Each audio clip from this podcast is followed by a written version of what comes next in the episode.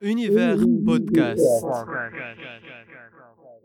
Bonjour à tous et bienvenue dans notre épisode de Gentech, un podcast technologique par Univers News chaque samedi à 11h. Avec votre hôte Oussama Jmera. Gentech est l'endroit où l'on parle de technologie en Tunisie et dans le monde. L'épisode d'aujourd'hui a été fourni par la banque BH.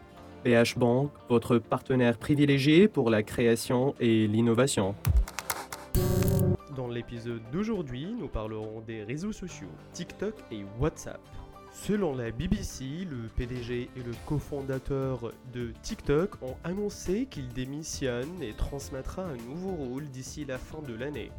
Formé en 2012, Beijing ByteDance a créé l'application globale Smash Hit TikTok qui compte environ 700 millions d'utilisateurs mensuels actifs. Dans une lettre aux employés, Chan Yiming a déclaré qu'il sera succédé par le cofondateur Rubu Liang. la popularité de TikTok l'a aidé à devenir une sensation globale, mais a également tiré d'un examen minutieux. M. Tang a déclaré que son successeur Rubo Liang a été un partenaire inestimable, développant la technologie de la société ainsi que l'embauche et la gestion des employés. Le rôle le plus récent de M. Liang à l'occasion de son département des ressources humaines.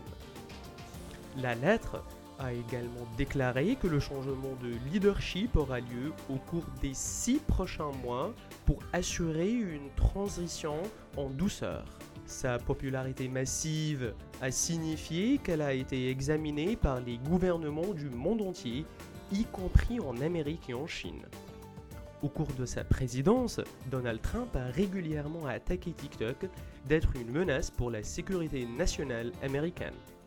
Les politiciens et les responsables ont soulevé des préoccupations concernant les données personnelles des utilisateurs transmises au gouvernement chinois. TikTok a refusé des accusations qu'elle a partagé des données d'utilisateurs. Par contre, le mois dernier, ByteDance a été l'une des 13 plateformes en ligne appelées par des régulateurs chinois à adhérer à des réglementations plus strictes dans leur division financière dans le cadre d'une poussée plus large à la réinitialisation des sociétés de technologie. Et selon la Banque populaire de Chine, les plateformes Internet ont joué un rôle important dans l'amélioration de l'efficacité des services financiers et élargir l'accès des services financiers à plus de personnes. Pendant de nombreuses années, Beijing a pris une approche de la part d'encourager les entreprises de technologie à grandir mais la surveillance officielle de leur plateforme s'est intensifiée, car elles ont été ramifiées dans des services financiers. En Inde, un conflit entre WhatsApp et le gouvernement indien concernant la nouvelle mise à jour.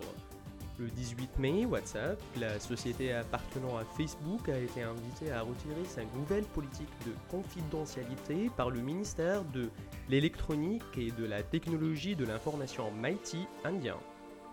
La qualité estime que les modifications apportées à la politique de la vie privée de WhatsApp et à la manière d'introduire les dites changements soulignent les valeurs de la vie privée d'information, de la sécurité des données et du choix des utilisateurs et nuisent aux droits et aux intérêts des citoyens indiens. Il a déclaré que, comme vous le savez sans doute, de nombreux citoyens indiens dépendent de WhatsApp pour communiquer dans la vie quotidienne.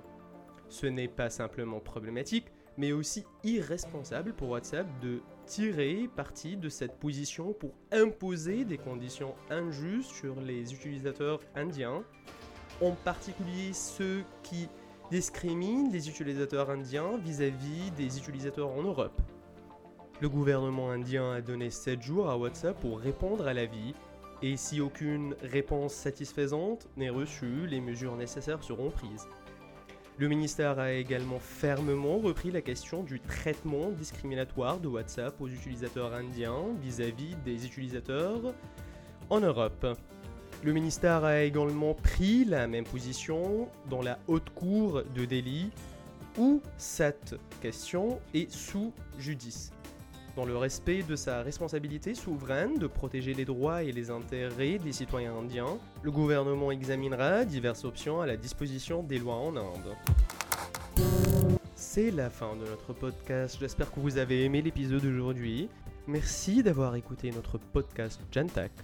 N'oubliez pas de nous suivre sur nos réseaux sociaux at Univernews. Abonnez-vous sur nos profils Spotify, Apple Podcast et Google Podcast. Jantak est votre destination technologique chaque samedi à 11h avec votre hôte Oussama Jmer. Cet épisode a été fourni par BH Bank. BH Bank, votre partenaire privilégié pour la création et l'innovation.